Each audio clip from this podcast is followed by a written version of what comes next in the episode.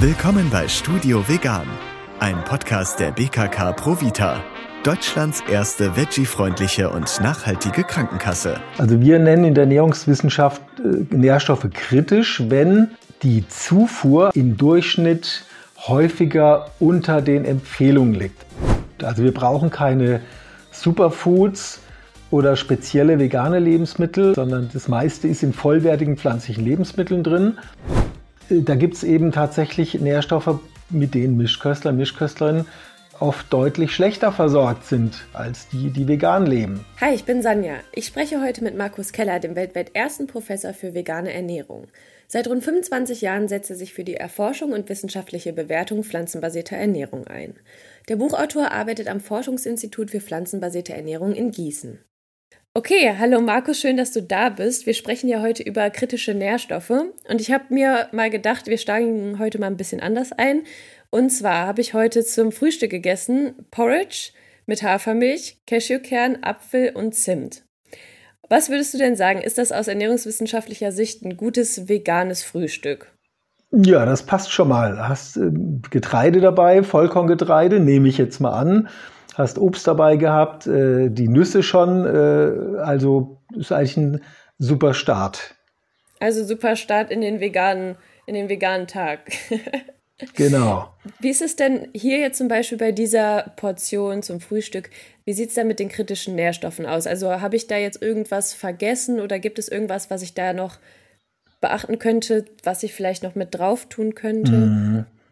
Naja, wir müssen jetzt nicht unbedingt in jeder Mahlzeit alle kritischen Nährstoffe super abdecken, wenn sich das ergibt, okay, aber wir gehen da eigentlich auch so in unseren Praxisangeboten äh, eher so vor, dass wir sagen, äh, es gibt Mahlzeiten, die haben jetzt so ein bisschen Schwerpunkt vielleicht mal auf die, äh, aufs Protein, aufs Eiweiß, dann haben wir Mahlzeiten, wo Eisen ein bisschen im Fokus ist oder andere, wo es eher um äh, das Kalzium geht. Also insofern äh, muss das nicht alles auf einmal passieren.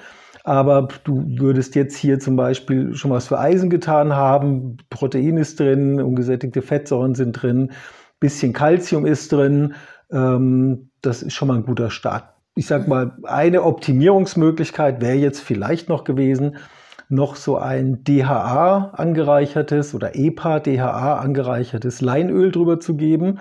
Das sind ja diese langkettigen Omega-3-Fettsäuren, die äh, eigentlich in den Fischen vorkommen, den Meeresfischen, aber die machen es auch nicht selber, sondern das kommt dann eben von äh, Mikroalgen aus dem Meer und äh, die produzieren diese langkettigen Omega-3-Fettsäuren und die gibt es dann eben auch äh, in Form von angereicherten Leinöl zum Beispiel.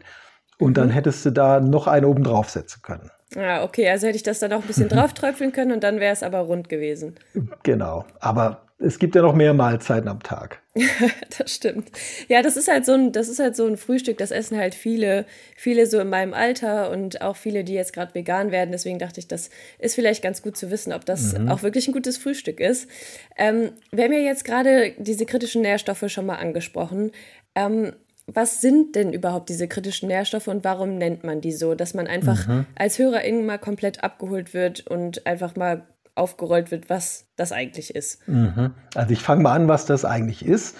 Also wir nennen in der Ernährungswissenschaft äh, Nährstoffe kritisch, wenn die Zufuhr, also das, was wir rechnerisch mit den Lebensmitteln ähm, aufnehmen, ganz vereinfacht gesagt, was da drin ist, was wir essen, wenn das im Durchschnitt häufiger unter den Empfehlungen liegt. Also weißt du, es gibt von der DGE oder streng genommen von den deutschsprachigen Ernährungsfachgesellschaften, das ist die Deutsche Gesellschaft für Ernährung, die Österreichische und die Schweizer Gesellschaft für Ernährung, gibt es diese äh, Referenzwerte für die Nährstoffzufuhr und dort steht dann drin, dass du jetzt als äh, junge Frau zum Beispiel pro Tag 15 Milligramm Eisen zuführen solltest. Das heißt, dass in dem Essen, was du am Tag isst, 15 Milligramm Eisen drin sein sollten. Und jetzt sehen wir, wie häufig kommt es denn vor, dass, äh, dass die jeweilige Gruppe, also das werden Frauen in einem bestimmten Alter eben nicht erreichen. Und wenn das häufiger vorkommt oder dass sie im Durchschnitt eben nur bei 10 Milligramm liegen oder sogar weniger, dann würde man sagen, das ist ein kritischer Nährstoff. Oder wenn ein hoher Anteil der Frauen diesen Referenzwert nicht erreicht, ist es ein kritischer Nährstoff. Und bei Eisen ist das tatsächlich so, völlig unabhängig von vegan, wissen wir aus den letzten ähm, repräsentativen Ernährungsdaten aus Deutschland, die sind schon ein bisschen älter, aber dennoch, es gibt noch keine neuen aus der nationalen Verzehrsstudie 2, dass etwa 75 Prozent der jungen und mittelalten Frauen, für die ja diese Eisenempfehlung gilt, 75 Prozent schaffen das nicht, diese 15 Milligramm zu erreichen. Also klassisches Beispiel für kritischen Nährstoff. Okay, also und jetzt zum Beispiel beim Eisen, das hast du ja auch gerade gesagt, das ist ja jetzt, gilt ja für alle Frauen in, einem bestimmt, in einer bestimmten Altersgruppe. Mhm. Und jetzt gibt es ja so kritische Nährstoffe, da spricht man, ich sage jetzt mal so in Anführungszeichen, nur davon, wenn man sich vegan ernährt. Was sind denn da so diese klassischen? Ja, also ich, ich zähle dir einfach mal auf. Das geht natürlich los mit dem Vitamin B12, das nur in tierischen Lebensmitteln nennenswert vorkommt, im pflanzlichen eben praktisch nicht. Dann haben wir das Calcium, dann äh, ist es Eisen und Zink. Wir haben Vitamin B2, dann gibt es noch Jod und Vitamin D, die sind aber allgemein kritisch, also das ist gar nicht so sehr vegan spezifisch. Und dann haben wir eben noch die langkettigen Omega-3-Fettsäuren, von denen wir am Anfang kurz gesprochen haben. Und manchmal nehmen wir auch noch das Eiweiß, das Protein mit rein, weil es da durchaus auch mal vorkommt, dass bestimmte Gruppen von Veganern, Veganerinnen vor allem, da auch eher eine niedrige Zufuhr haben. Mhm. Aber im Großen und Ganzen ist Eiweiß gar nicht so ein Thema. Aber bei den anderen Nährstoffen, ähm, das sind schon die, auf die man bei veganer Ernährung etwas mehr achten sollte. Mhm. Das sind ja alles so Begriffe, also man hat die vor allem jetzt in Verbindung mit veganer Ernährung äh, schon sehr oft gehört, aber wenn man jetzt zum Beispiel ja gerade erst in diese vegane Ernährung einsteigt und dann ist man wahrscheinlich mit diesen ganzen Begriffen super überfordert. Man hat das vielleicht mal irgendwo gehört. Vitamin B12 hört man ja, hört man ja eigentlich sowieso immer. Mhm. Ähm, aber das, also du bist ja jetzt ein Experte da drin, aber wie ist das jetzt zum Beispiel für Laien? Also könnte man, könntest du vielleicht mal sagen, in welchen Lebensmitteln welche Nährstoffe drinstecken, dass man mhm. das sich mhm. vielleicht so ein bisschen merken kann?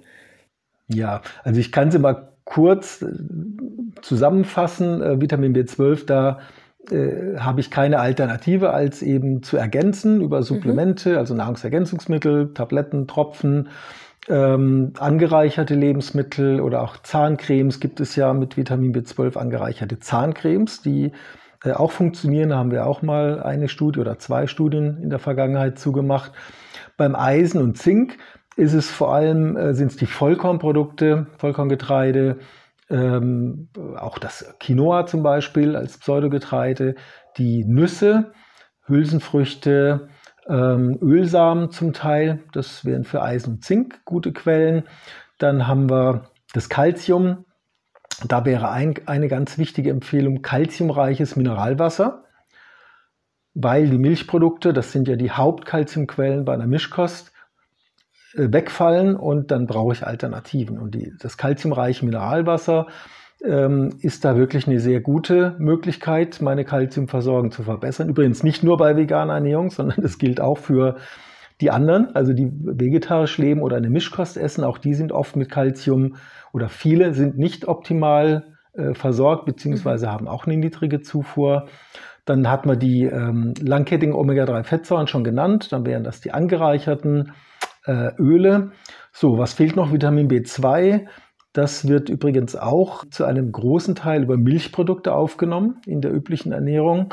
Und da gäbe es dann zum Beispiel Pilze, ähm, verschiedene Gemüse, vor allem aber auch hier wieder Vollkornprodukte und ähm, Nüsse, die eine Rolle spielen. Ähm, Hefe, Pasten kann ich noch ergänzen. Und das ist eine Riesenpalette mhm. äh, pflanzlichen Quellen. So, und dann hätten wir noch das Vitamin D. Das hat mit Ernährung so gut wie nichts zu tun, sondern da muss ich in die Sonne gehen. Oder wenn keine Sonne scheint, jetzt kommt sie bei uns gerade raus hier in Biebertal ähm, bei Gießen, aber äh, vorhin war es noch bewölkt, dann kann ich auch im Sommer eben in der Haut wenig oder gar kein Vitamin D bilden, aber in den sonnenarmen Monaten zwischen Oktober und März sollten wir Vitamin D ergänzen, egal wie ich mich ernähre. Und dann haben wir noch das Jod. Und Jod, wenn ich keinen Fisch esse, bin ich da nicht optimal versorgt. Ähm, dann bleibt noch das Jodsalz. Davon sollten wir aber auch nicht zu viel essen. Also nur bei Jodsalz uns mit Jod zu versorgen, das wäre dann hätten wir zu viel Salz, auch nicht gut. Ähm, deswegen empfehlen wir hier noch die Algen. Das sind dann aber wieder andere Algen, also die großen Algen, die Makroalgen, zum Beispiel die Nori-Alge, die kennst du ja als die Sushi-Alge. Sushi. Genau, ne? also die haben nämlich äh, im Vergleich zu anderen Algen nicht ganz so viel Jod, immer noch sehr viel, sodass ich damit ein, anderthalb von diesen Blättern, den quadratischen pro Tag zum Beispiel, mit ein bisschen Jodsalz ergänzt, äh, hätte ich meinen Jodbedarf gedeckt. Hm, so. Okay. Und das hört sich jetzt natürlich äh, vielleicht immer noch so ein bisschen kompliziert an, aber genau dafür gibt es ja dann unsere Gießener vegane Lebensmittelpyramide, die man ja auch bei der BKK Provita kostenlos runterladen kann.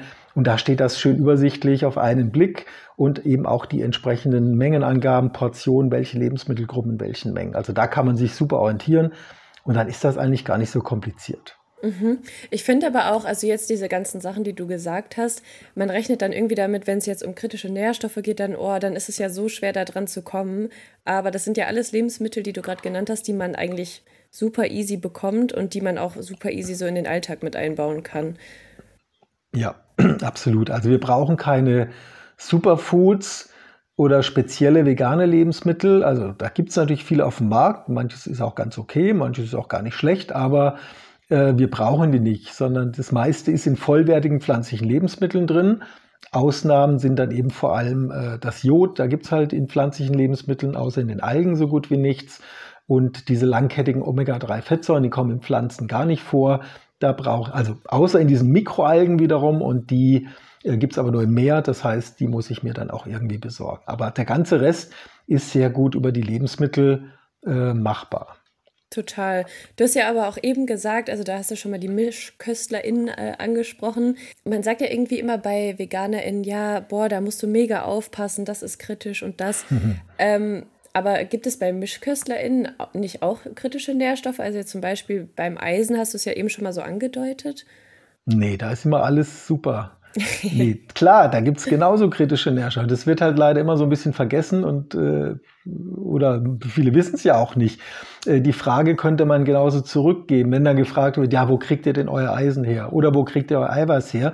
Kann man ja zurückfragen, wie sieht es denn bei dir mit äh, Folsäure aus zum Beispiel? Dann äh, kommt oft, hä? Also äh, da gibt es eben tatsächlich Nährstoffe, mit denen Mischköstler, Mischköstlerinnen oft deutlich schlechter versorgt sind als die, die vegan leben. Das ist jetzt zum Beispiel die Folsäure. Folsäure, da steckt das Folium drin und Folium lateinisch Blatt. Mhm. Wo hat man Folsäure als erstes entdeckt? In Spinat, in grünem Blattgemüse. Und deswegen ähm, ist das eine super Quelle. Grünes, frisches Blattgemüse, Salate, übrigens auch Vollkornprodukte und Nüsse. Und auch da essen die meisten Mischköstler und Mischköstlerinnen ja eher weniger davon. Ja. Und deswegen sind sie damit schlechter versorgt. Vitamin C wäre wieder ein Beispiel. Ne, da äh, sind zumindest nach den Daten, die wir haben, die wie gesagt schon ein bisschen älter sind, aber momentan äh, müssen wir damit arbeiten, ungefähr 30 Prozent der Erwachsenen schaffen es nicht, die Zufuhrempfehlung zu erreichen bei Vitamin C. Hm, okay. Äh, das geht super easy, ne? Bisschen äh, Obst, bisschen Gemüse. Äh, da brauche ich noch nicht mal meine fünf Portionen pro Tag. Das, da komme ich mit viel weniger aus, um Vitamin C abzudecken. Und die meisten Veganer und Veganerinnen liegen da weit, weit drüber. Das sehen wir auch in unseren Studien. Ähm, aber da gibt es echt ein Problem im Sinne von, Zufuhr ist nicht optimal. Die haben nicht alle Nährstoffmängel deswegen, aber bei Mischköstlern und Mischköstlern ist einfach die Zufuhr oft überhaupt nicht so toll. Ne? Mhm. Und, und da gibt es noch weitere Beispiele. Ballaststoffe, ne? auch eher kritisch. Die meisten essen zu wenig Vollkorn, nehmen zu wenig Ballaststoffe auf. Und bei veganer Ernährung haben wir hier äh, Mengen von 30, 40, 50 Gramm pro Tag. Die Empfehlung liegt bei mindestens 30 Gramm pro Tag. Und der Durchschnitt in Deutschland sind 25 Gramm pro Tag. Also hier ist Nachholbedarf bei der Mischkosternährung, ganz klar. Mhm. Also wenn man jetzt mal irgendwie blöd angemacht wird auf so einer Familienfeier, dann kann man ganz gut kontern und mal nach diesen Sachen fragen. Klar, genau. Das äh, wird bestimmt ganz lustig. ähm, wenn wir jetzt gerade schon so ein bisschen über diesen Vergleich sprechen, in der veganen Szene hört man ja oft, dass die Ernährungsweise wirklich so das Nonplusultra ist. Aber wer lebt denn jetzt wirklich gesünder, wenn man das überhaupt so sagen kann? Also was ist da der aktuelle Stand der Forschung? Ja, das ist immer so die, meine Lieblingsfrage. Wie gesund ist das denn? Wer lebt gesünder?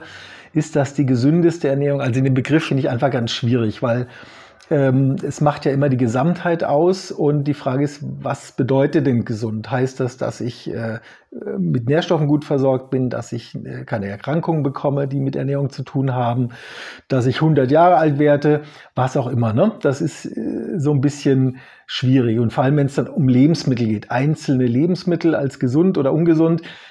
Wir wissen, was gemeint ist. Ne? Wir, wir würden erwarten, dass äh, ein, ein, ein frisch gepresster Saft wahrscheinlich in Anführungszeichen gesünder ist als äh, eine Flasche Cola.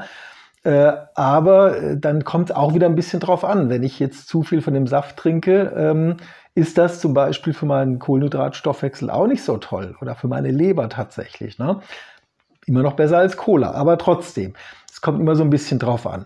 Aber um die Frage zu beantworten, das kann man wirklich nicht sagen, dass eine Ernährung jetzt das gesündeste ist oder eine besonders ungesund ist. Es kommt darauf an, wie ich die ausgestalte. Und was wir aber vergleichen können, ist, ähm, wie schneiden denn verschiedene Gruppen ab, die sich unterschiedlich ernähren in den großen Ernährungsstudien in Bezug auf diese Krankheiten oder wir sagen dann das Risiko für diese Krankheiten. Ja. Und da sieht man eben sehr schön, dass Veganer und Veganerinnen, und es gilt meistens auch für die, die vegetarisch leben, ähm, ein geringeres Risiko haben für Übergewicht, für Typ-2-Diabetes, für erhöhten Blutdruck, für Herzerkrankungen und auch für Krebs insgesamt. Da ist das Risiko leicht reduziert bei den anderen Erkrankungen sind die Unterschiede oft deutlich höher. Also bei Diabetes ist zum Beispiel das äh, Risiko für Veganer und Veganerinnen ungefähr nur halb so hoch wie bei den Kontrollgruppen oder Vergleichsgruppen, die eben eine übliche Mischkost essen. So. Mhm. Und wichtig ist dabei noch, weil dann kommt immer gern der Einwand, ja, aber das hat ja nichts mit der veganen Ernährung zu tun, sondern weil die sind ja schlanker und die machen mehr Sport und die rauchen nicht und die trinken keinen Alkohol. Ähm, teilweise stimmt das ja, äh, teilweise aber auch nicht. Gerade beim Alkohol gibt es teilweise auch keine Unterschiede zu den äh, Mischköstlern oder Mischköstlerinnen. Aber diese Effekte, das wissen natürlich die Forscher und Forscherinnen, die die Studien durchführen, die muss ich natürlich herausrechnen. Wir nennen das dann äh, statistisch adjustieren. Das heißt, wir versuchen diese Einflussfaktoren, die natürlich einen wichtigen Effekt haben auf die Erkrankung oder das Risiko herauszurechnen.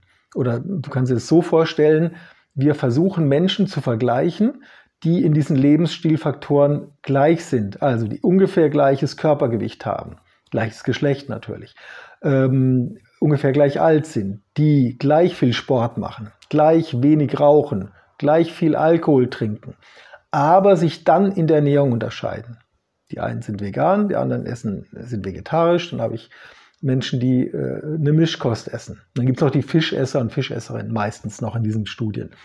Das heißt, ich habe dann diese anderen Faktoren rausgerechnet und dann habe ich eben immer noch dieses geringere Risiko bei denen, die vegan leben im Vergleich zu denen, die eine Mischkost essen. Die Unterschiede werden ein bisschen kleiner. Also wenn ich diese Faktoren nicht berücksichtige, da ist der Unterschied viel größer, dann schneiden die Veganer noch besser ab. Aber wenn ich diese Faktoren berücksichtige, dann wird der Unterschied ein bisschen kleiner, aber er ist immer noch oft ziemlich beeindruckend. Mhm. Also es das heißt jetzt nicht unbedingt so, ja, VeganerInnen leben gesünder, sondern ja, beugen vielleicht typische Krankheiten in Deutschland besser vor. Kann man das so sagen? Das heißt ja eigentlich auch, ne? Genau, also genau. das waren ja so Beispiele für die typischen, man sagt ja auch Volkskrankheiten, Zivilisationskrankheiten, die ganz viel mit dem Lebensstil zu tun haben. Also niemand muss äh, von Natur aus Diabetes bekommen. Das hat ganz klar, das ist eine ganz klare lebensstilbedingte Erkrankung. Die hat mit Übergewicht zu tun. Die hat aber auch mit meinem ähm, also körperliche Aktivität, Alkohol, aber vor allem dann auch mit meiner Ernährung zu tun. Und äh, wenn ich zum Beispiel eben viel Vollkornprodukte esse, viele Vollkornballaststoffe, Getreideballaststoffe drin habe, ähm, Gemüse, Obst mit drin habe ähm, und eben kein rotes Fleisch, keine Fleischwaren esse, das sind so mit die wichtigsten Faktoren, die das Diabetesrisiko beeinflussen, dann habe ich eben Vorteile und dann habe ich ein geringeres Risiko als jemand, der es eben genau umgekehrt macht. Viel Weißmehlprodukte äh, und dafür ordentlich Wurst und rotes Fleisch, äh, wenig Gemüse, der hat dann eben ein höheres Risiko. Also ich kann das durchaus äh, entsprechend beeinflussen. Mhm. Ah, ist doch gut zu wissen, dass man dann auch irgendwie ja. was Gutes für sich tut. genau. Aber wichtig ist vielleicht noch als Ergänzung, weil das wird manchmal auch falsch verstanden. Es ist eben jetzt nicht so, dass das Risiko dann auf Null zurückgeht. Klar. Mhm.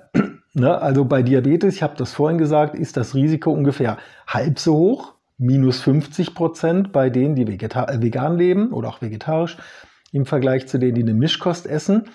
Aber jetzt nur mal als Rechenbeispiel, nehmen wir an, wir haben 1000 Teilnehmer.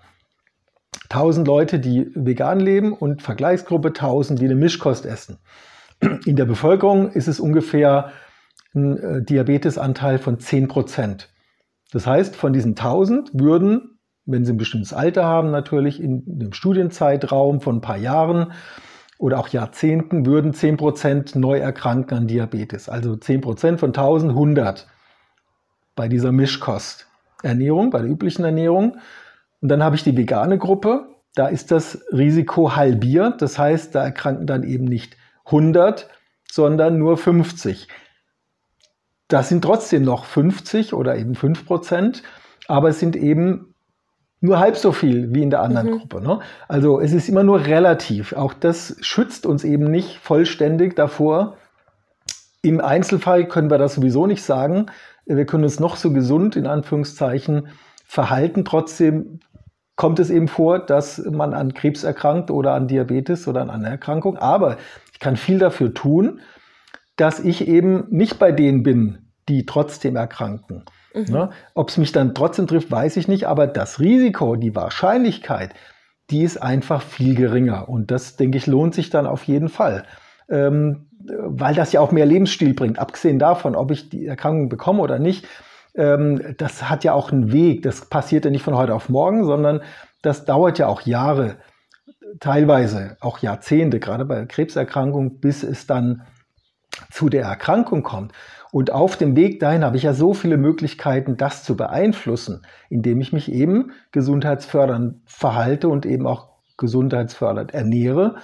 Und abgesehen davon ähm, finde ich auch, macht das auch Spaß und es schmeckt auch, wenn ich das richtig mache. Und es geht ja nicht nur darum, nicht krank zu werden, sondern eben eine hohe Lebensqualität zu haben. Okay, wenn wir jetzt aber gerade dabei sind, gibt es denn Menschen, die sich besser nicht vegan ernähren sollten? Das würde ich erstmal nicht sagen. Es kommt ja immer darauf an, wie ich das äh, ausgestalte. Also was da zuerst in den Kopf kommt, ist natürlich, äh, wie ist das denn mit Kindern, Schwangeren und so weiter, die sogenannten genau. Risikogruppen, die ja einen meistens einen höheren Nährstoffbedarf haben also gemessen am Körpergewicht, an der Körpergröße bei den Kindern oder bei Schwangeren höherer Nährstoffbedarf durch das Wachstum, weil dann noch ein zweites oder drittes, je nachdem, Lebewesen mitwächst. Wir haben ja selber Studien dazu durchgeführt und gesehen, wenn ich das richtig mache, auf die Nährstoffe achte, auf die ausreichende Zufuhr achte, die regelmäßigen Vorsorgeuntersuchungen mitmache, dann spricht aus unserer Sicht überhaupt nichts dagegen, auch in der Kindheit, Jugend, Schwangerschaft, Stillzeit, im Alter äh, bei Leistungssport sich vegan zu ernähren. Es gibt leider nur wenige Studien zu genau den Gruppen, die ich genannt habe, aber ähm, wir sehen erstmal nichts, was äh, uns wirklich sagen würde, nee, das geht überhaupt nicht, sondern es muss richtig gemacht werden, gut geplant sein und dann geht das. Ein Sonderthema vielleicht ist das Thema Essstörungen. Allerdings ist das eben äh, ein spezielles Thema. Das ist ja eine Erkrankung, die eben ja einen psychischen Hintergrund hat. Und wir sehen in den äh, Studien, und da gibt es jetzt doch immer mehr, schon einen Zusammenhang zwischen äh, Essstörung und einer meistens veganen, manchmal auch vegetarischen Ernährung. Aber die Frage ist jetzt, was war denn zuerst da? Was ist sozusagen Ursache und Wirkung? Hat die vegane Ernährung die Essstörung hervorgebracht oder war es vielleicht umgekehrt? Dass eben eine Essstörung schon vorhanden war und meistens sind es ja junge Frauen, die ähm, dann diese Möglichkeit gewählt haben, um die Essstörung zu verstecken, zu kaschieren. Dann fragt mhm. keiner mehr, ja, warum isst du das äh, denn nicht oder so wenig? Naja, ich lebe ja vegan, deswegen kann ich das und das und das und das nicht mehr essen. Und das äh, ist schon die Theorie oder der Erklärungsansatz, der so ein bisschen dominiert in der Diskussion, dass also tatsächlich es eher umgekehrt ist. Aber da ist man noch nicht am, äh, an der, am Ende der Fahnenstange sozusagen wissenschaftlich. Da gibt es einfach noch viele offene Fragen. Äh, ich weiß aber auch aus Gesprächen mit Kollegen, Kolleginnen oder auch in, in Fachgremien, Fachkreisen, wenn wir diskutieren, dass ähm, Kliniken, die Essstörungen behandeln, teilweise da ganz rigoros sind und eine vegane Ernährung verbieten. Mhm. Was ich für, ich bin jetzt kein Psychologe und auch kein äh, Psychiater, ich kann es jetzt nicht aus der Sicht äh, endgültig beantworten, aber ich halte es einfach für äh, ein schwieriges Vorgehen, weil diejenigen, die vegan leben, aus welchen Gründen auch immer, das aus einer inneren tiefen Überzeugung gemacht haben, die meisten, gibt auch andere sicher, und es dann schwierig ist, ähm, das versuchen auszureden. Dann wird das in irgendeiner Form heimlich gemacht vielleicht oder eben äh, die Therapie abgebrochen, was auch immer.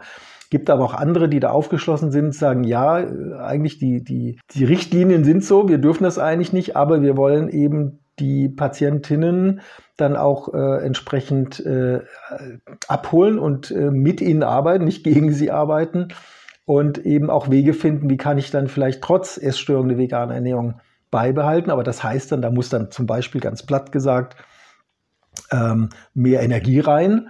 Ne? Äh, also da muss dann einfach die Energiedichte erhöht werden, zum Beispiel durch, durch Öle, äh, durch pflanzliche Öle. Aber das sind dann Experten, Expertinnen, die das wirklich in ja. der Praxis machen. Das mache ich ja nicht. Aber ich unterhalte mich ja mit denen und das äh, wird dann manchmal akzeptiert von den Patienten, Patientinnen äh, manchmal aber auch nicht. Also das kann man jetzt auch nicht pauschal sagen. Also das ist so ein mhm. Sonderthema, aber ansonsten ähm, auch bei allen Erkrankungen, da gibt es sicher auch äh, Bereiche, wo man sagt, äh, gerade wenn es mit also Erkrankungen sind, die bestimmte Krebserkrankungen äh, oder generell Krebserkrankungen, da haben die Leute keinen Appetit, essen wenig. Ähm, und dann haben die von sich aus schon ein Problem genug Energie, genug Nährstoffe aufzunehmen, weil sie einfach sehr wenig essen. Das kann Veganer natürlich schon einfach nochmal schwieriger sein. Ja, also aber das sind wirklich so Spezialfälle, äh, wo man dann wirklich ganz genau schauen muss und da gibt es durchaus dann auch fachkompetente äh, Beratungsfachleute, die da auch entsprechend, also nicht viele, weil das Thema wird in der üblichen Ausbildung im Studium ja nicht äh, behandelt. Du hast ja auch Ökotrophologie studiert zumindest zeitweise und äh, die ist da wahrscheinlich auch wenig zu dem Thema äh, vegane Ernährung untergekommen. Das sind halt, ähm, im Studium kommt es eben auch so gut wie nicht vor. Aber es gibt mhm. Fortbildungen, auch welche, die wir dann äh, zum Teil anbieten, äh, wo dann auch Fachleute wirklich da ausgebildet werden und dann entsprechend da auch ähm, ja, beraten können. Aber im Großen und Ganzen gibt es im Prinzip aus meiner Sicht keine grundsätzlichen äh, Lebensumstände mit diesen Ausnahmen oder von den Ausnahmen abgesehen, wo man wirklich von der veganen Ernährung komplett abraten würde. Das finde ich super spannend, weil das ist sowas, äh, das liest man ja total oft, dass zum Beispiel Schwangere oder Kinder ja. ähm, das irgendwie nicht machen sollten. Deswegen voll gut, dass wir das in dem Podcast nochmal aufgegriffen mhm. haben. Für so normal gesunde Menschen, ne, kommen wir nochmal zu denen zu sprechen.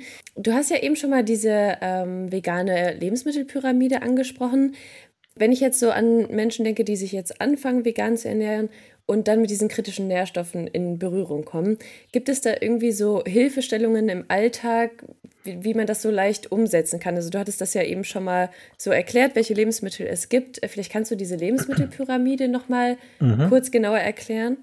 Ja, genau dafür haben wir die ja gemacht. Also konkret heißt ja Gießener vegane Lebensmittelpyramide und die ist jetzt schon mehrfach überarbeitet worden. Da haben wir dann auch wirklich auch Fachpublikationen dazu geschrieben und veröffentlicht. Die ist ja nicht nur äh, irgendwie entstanden, weil das ganz schön aussieht auf der Pyramide, wenn da unten viel Gemüse ist, sondern das ist ja alles berechnet und durchdacht und äh, wirklich auch mit Ernährungsplänen hinterlegt ähm, äh, über zwei Wochen. Äh, äh, Ernährungs Ganztagesernährungspläne, äh, vegane natürlich, ähm, die dann so zusammengestellt sind, dass ich dadurch im Durchschnitt jeden Tag meinen Nährstoffbedarf gut oder die Empfehlungen für die Nährstoffzufuhr gut umsetzen kann. Ist jeden Tag ein bisschen anders. Mal ist ein bisschen mehr Kalzium drin, ein bisschen weniger, aber darum geht es auch nicht, dass ich das jeden Tag unbedingt erreiche, sondern im, im Wochen- oder sogar zwei Wochen Durchschnitt. Darum geht es eigentlich. Ne? Hm, so. Okay. Und das Tolle ist ja dran, wenn ich mich an der Pyramide orientiere, dann muss ich eben gerade nicht mehr nachrechnen. Ich muss nicht meinen Kalziumzufuhr jetzt zusammenrechnen, sondern wenn ich mich an die Empfehlung halte in der Pyramide, dann kommt das automatisch, dass ich damit alle Nährstoffe abgedeckt habe. Es sei denn, es sind zusätzliche Empfehlungen wie beim Jod, wo ich dann die Algen mit einbauen sollte. Äh, oder eben Algen, gibt auch so Algenpresslinge, die ich nehmen kann, äh, wenn ich eben keine Algen als solche möchte oder es vielleicht nicht passt, jeden Tag Algen irgendwo einzubauen. Äh, die Omega-3-Öle, also die EPA und DHA-Öle, Vitamin B12-Supplementierung. Ne? Das sind ja die Sonderthemen sozusagen. Und alles andere kann ich eben gut abdecken, wenn ich mich an diese Empfehlung in der Pyramide halte. Und irgendwann hat man das dann auch verinnerlicht. Ich muss nicht jeden Tag gucken, äh, ah, jetzt zwei bis drei Portionen Vollkorngetreide oder Kartoffeln. Wie viel Gramm waren das? Das weiß man dann irgendwann. Äh, und äh, was kommt jetzt dazu? Und Gemüse wie viel? Das hat man irgendwann drauf. Tatsächlich ist es am Anfang sicher äh, gut, sich da in Anführungszeichen ein bisschen strenger, ja, würde ich nicht sagen, ein bisschen genauer dran zu orientieren. Und wir haben ja auch schon eine Studie mit unserer Pyramide gemacht. Wir haben da ähm, eine Gruppe von äh, Veganern, Veganerinnen, die schon vegan lebten, genommen, so um die 50, äh, nee, um die, ich muss überlegen, zusammen waren es um die 60, glaube ich, so, also zweimal 30 ungefähr. Und eine Gruppe, die sich gerade auf eine vegane Ernährung umgestellt hat, teilweise vorher vegetarisch gelebt haben oder eine Mischkost. Beide Gruppen haben dann die Pyramide bekommen, vorher ihre Ernährung aufgeschrieben, genau protokolliert, dann haben sie die Pyramide bekommen, sollten die dann umsetzen eine Weile, ein paar Wochen und dann haben sie wieder protokolliert, was sie essen. Und dann haben wir eben schön gesehen, diejenigen, die schon vegan gelebt haben, bevor sie die Pyramide hatten, die haben in vielen Bereichen schon besser abgeschnitten, also haben mehr umgesetzt von der Pyramide, als die, die sich neu umgestellt hatten. Das war schon mal ganz interessant. Und ähm, was aber in allen Gruppen, aber noch mehr bei dieser Umstellungsgruppe noch nicht optimal war, das war einmal der Vollkornanteil beim Getreide. Also das ist immer noch ein Nachholbedarf. Und dann diese Sonderempfehlung, Spezialempfehlung. Also Jod, ähm, langkettige Omega-3-Fettsäuren und durchaus auch das Calcium in Bezug dann auf das kalziumreiche Mineralwasser zum Beispiel. Also da hatten alle Nachholbedarf oder im Durchschnitt hatten sie Nachholbedarf. Ähm, aber die, die schon länger vegan gelebt haben, die haben es besser gemacht. Aber auch da war es so, dass Calcium nicht so richtig auf dem Schirm war und auch die Omega-3-Fettsäuren, die langkettigen, nicht auf dem Schirm war, Jod nicht auf dem Schirm war. Ähm, das ist sicher was, ähm, wo sich alle, die vegan leben, noch, also da noch mehr drauf achten sollten. Mhm. Und dann ist es aber eigentlich voll cool, wenn man dann diese Lebensmittelpyramide hat, dann kann man sich direkt da schon mal so ein bisschen dran orientieren und dann auch, dann gewöhnt man sich so ein bisschen dran ne? genau. und lernt damit irgendwie. Genau. Mhm. Die, die soll es ja ganz einfach machen, dass ich eben nicht dauernd rechnen muss. Was natürlich trotzdem äh, super ist, ist einfach, wenn man entweder, also oder beides, sich natürlich ein paar tolle vegane Kochbücher zulegt, viel ausprobiert äh, vielleicht auch einen Kochkurs besucht. Also online gibt es da ja auch unheimlich viele Möglichkeiten inzwischen. Ähm, oder natürlich auch live äh, irgendwo einen Kochkurs belegen oder mit Freunden, Freundinnen, die schon vegan leben, sich da mal einladen lassen, mit denen zusammen kochen. Und dann äh, geht das so in das nicht vegane Fleisch und Blut über mit der Zeit. Also das ist alles auch eine Frage der Praxis. Ne? So, wenn ich da mehr Übung habe, dann, dann wird das auch immer besser. Total.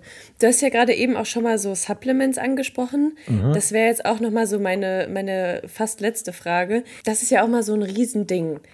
Wie sieht es denn aus mit Supplements? Also brauchen VeganerInnen wirklich Supplements oder ist es nicht so? Wie ist da deine, deine Meinung, deine Erfahrung? Ja, also es ist erstmal ähm, viel weniger als manche denken. Also wir brauchen jetzt nicht äh, zehn verschiedene Supplemente oder müssen, müssen äh, Multinährstoffvitamine und äh, oder, oder Präparate einnehmen. Die gibt es natürlich auf dem Markt. Äh, teilweise ist das auch ganz sinnvoll, aber Ähm, es ist äh, wichtig, dass Vitamin B12 supplementiert wird. Das ist klar, daran führt kein Weg vorbei, wenn ich das äh, vernünftig im eigenen Interesse machen möchte. Ähm, und die anderen Dinge habe ich gesagt. Also ne, die Omega-3-reichen äh, Öle, also die angereicherten Öle mit den EPA und DHA. Äh, bei Jod entweder die Algen oder ähm, Algenpresslinge. Ich kann natürlich auch ein Jodsupplement nehmen, wenn ich möchte. Das geht genauso. Da habe ich auch einen definierten Jodgehalt, wenn ich eben ähm, keine Algen essen möchte ne? oder mhm. keine Algenpresslinge. So. Bei allem anderen kriegen wir das über die Ernährung hin. Es ist teilweise ein bisschen aufwendiger oder nicht unbedingt aufwendiger, aber ich muss ein bisschen mehr gucken, gerade beim Kalzium. Ähm, wenn ich jetzt zum Beispiel kein Mineralwasser verwenden möchte, ist ja auch bei vielen der Fall. Die sagen, ja, ist mir zu teuer. Äh, ökologisch, was ja richtig ist, ist das eben, schneidet es schlechter ab als das, was aus dem Hahn kommt, weil mhm. eben mehr Transporte verbunden sind, die Aufbereitung. Aber in Bezug auf die äh, Mineralstoffgehalte komme ich mit Trinkwasser halt nicht so weit. Da brauche ich schon Mineralwasser. Calcium, mhm. Magnesium sind ja so die zwei wichtigsten. Ne? Ähm, wenn ich das aber nicht möchte, dann muss ich mir wieder Alternativen suchen. Ne? Und dann gibt es natürlich noch die, die Kohlarten, die Calcium liefern, Grünkohl, Pak Choi, Brokkoli, durchaus auch äh, Mandeln, bestimmte Tofu-Sorten, die mit so einem Calciumsalz ähm, als Gerinnungsmittel äh, hergestellt wurden. Da gibt es schon viele Möglichkeiten, aber ähm, da muss ich dann schon so ein bisschen genauer gucken. Auch wenn es um Schwangerschaft geht, Kinder, ähm, äh, Jugendliche. Ne? Da haben wir auch Bücher dazu, sowohl zur veganen Schwangerschaft als auch zur veganen Kinderernährung, wo wir genau nochmal die Anleitung geben mit dem Fokus. Da sind auch ganz viele Rezepte drin von meiner Kollegin von der Edith Gätjen ähm, die dann auch sagt, wie kriege ich das dann mit vollwertigen Lebensmitteln umgesetzt, auch in bestimmten Mahlzeiten. Und, mhm. ähm, und das ist schon sinnvoll, sich da wirklich schlau zu machen. Ne? So. Aber äh, ansonsten brauche ich eigentlich keine Supplemente. Vitamin D gilt für alle ne, in den sonnenarmen Monaten, das hatten wir schon gesagt. Vor allem in Deutschland. Äh, genau. Ne? Oder ich mache halt den Winter, verbringe ich ganz im Süden, also ab Kreta und südlicher funktioniert das dann auch im, im Winter. Aber alles, was nördlicher ist, da passiert dann nicht mehr viel mit, mit Vitamin D.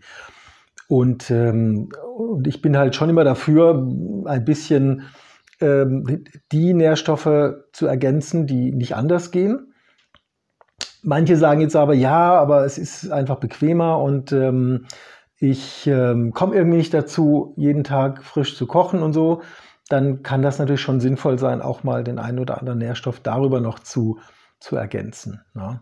Mhm. Es gibt aber auch noch offene Fragen. Also wir, wir führen tatsächlich demnächst auch eine Studie durch, wo wir dann auch aufrufen werden und Probanden, Probandinnen suchen werden, die vegan leben, wo wir tatsächlich mal so ein Multinährstoffpräparat untersuchen.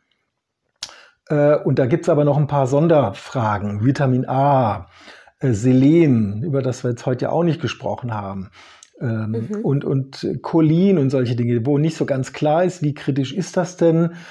Aber da wollen wir einfach mal gucken, wie ist denn die Ausgangslage bei unseren Teilnehmern und Teilnehmerinnen?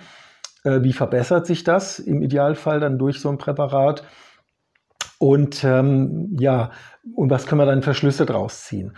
Also es gibt tatsächlich eben noch so ein paar Nährstoffe oder Inhaltsstoffe, wo es noch nicht so ganz klar ist Müssen wir da vielleicht auch noch mehr drauf achten bei veganer Ernährung oder nicht? Und das wird dann die Studie auch so ein bisschen, äh, also nicht nur ein bisschen hoffe ich, sondern äh, ordentlich beleuchten, dass wir dann da auch noch mehr Erkenntnisse haben. Die wird so Richtung Herbst 2022 losgehen. Also ab dann äh, kann man da auch mitmachen. Vorher rufen wir dazu auf und ähm, findet man auf unserer Seite dann auch äh, Infos dazu ifpe-gießen äh. Da werden wir dann auch immer so äh, draufschreiben, wenn es da Neues gibt, wie auch Leute suchen für Studien. Mhm. Aber voll interessant. Also ist auch für HörerInnen gut zu wissen, wo brauche ich jetzt unbedingt ein Supplement und mhm. wo nicht unbedingt, ne? Weil das ist ja auch immer sowas, wo man sich recht unsicher ist und wo man äh, auch ja manchmal viel Geld für Sachen ausgibt, mhm. die man nicht unbedingt braucht. Ja. ne? Ja. Genau. Genau, zum Abschluss habe ich noch eine Frage. Das ist mir die ganze Zeit durch den Kopf gegangen, während wir jetzt gesprochen haben. Lebst du denn eigentlich selber vegan? Ja, die, also es ist ja eigentlich immer gut, wenn die Frage kommt, dann äh, äh, ist es nicht zu deutlich, äh, was ich da, also was mein persönlicher Hintergrund ist. Aber will ich natürlich beantworten. Also ich sage äh, immer, ich bin so 95 bis 98 Prozent vegan. Zu Hause im Prinzip komplett von, sage ich mal, ein paar Süßigkeiten mal abgesehen, gelegentlich. Ähm, und dann mache ich ab und zu selten vegetarische Ausnahmen. Unterwegs esse ich mal, ja, letzter Zeit auch weniger, weil ich nicht so viel unterwegs bin gerade. Ist ja sehr viel hat sich auf Online verlagert, was ich gar nicht so schlecht finde. Ähm, aber dann ist das die berühmte Butterbrezel am Bahnhof, die ich dann halt immer mal gegessen habe. Ähm, wie gesagt, so ein paar kleine Ausnahmen mache ich da auch. Aber der Rest ist dann schon vegan. Aber das ist gut zu wissen. Da kann man sich dran halten. Ja, auf jeden Fall. Okidoki, das war auch meine letzte Frage. Dann schon mal vielen, vielen Dank dir. Ich glaube, das hat den HörerInnen auf jeden Fall weitergeholfen. Vor allem jetzt für den Einstieg ist das super wichtig zu wissen. Und genau, dann wünsche ich dir noch einen schönen Tag. Schön, prima. Wünsche ich dir auch. Bis bald. Tschüss. Du hast eine Frage rund um das Thema Vegan? Dann schick uns gerne eine Sprachnachricht bei WhatsApp an die 01573 1830753. Die Nummer findest du natürlich auch in den Show Notes. Wir hören uns dann beim nächsten Mal. Das war Studio Vegan, ein Podcast der BKK Provita, Deutschlands erste veggie-freundliche und nachhaltige Krankenkasse.